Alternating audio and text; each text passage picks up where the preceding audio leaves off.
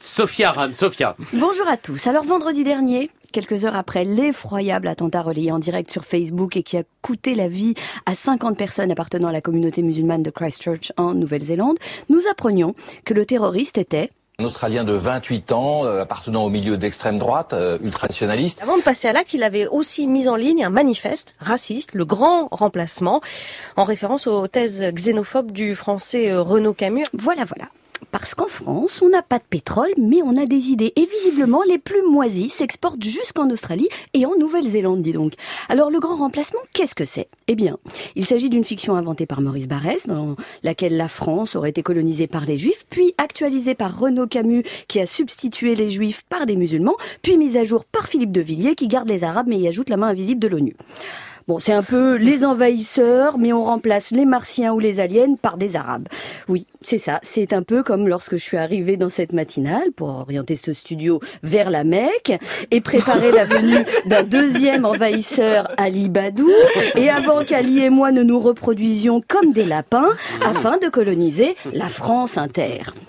Bon, si c'est clair pour tout le monde, vous noterez quand même le caractère totalement incongru de voir un adepte australien de cette théorie du grand remplacement venu d'un pays où la population aborigène a été quasiment éradiquée par la colonisation britannique aller jusqu'en Nouvelle-Zélande pour commettre un attentat contre une communauté musulmane représentant moins de 1% de la population néo-zélandaise, le tout au nom d'une théorie complotiste forgée à plus de 20 000 km de là dans le creuset moisi des identitaires français.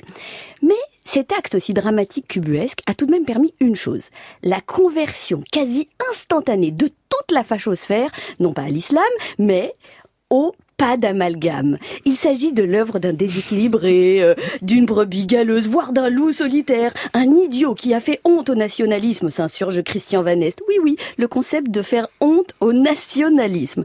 De plus, et d'après Renaud Camus himself, le terroriste australien n'aurait absolument rien compris à la théorie du grand remplacement. Comme quoi, on peut comparer l'immigration au nazisme et s'étonner d'être pris au sérieux. C'est possible, Renaud Camus l'a fait, et il a même désigné un autre coupable en déplorant l'effet sur des esprits faibles et mimétiques des atroces attentats dont notre pays a été le théâtre. Et bingo C'est encore un coup de l'islam radical Salauds d'islamistes Et en plus d'être des salauds, ils inspirent d'autres salauds. Je veux pas faire mais ces arabes quand même.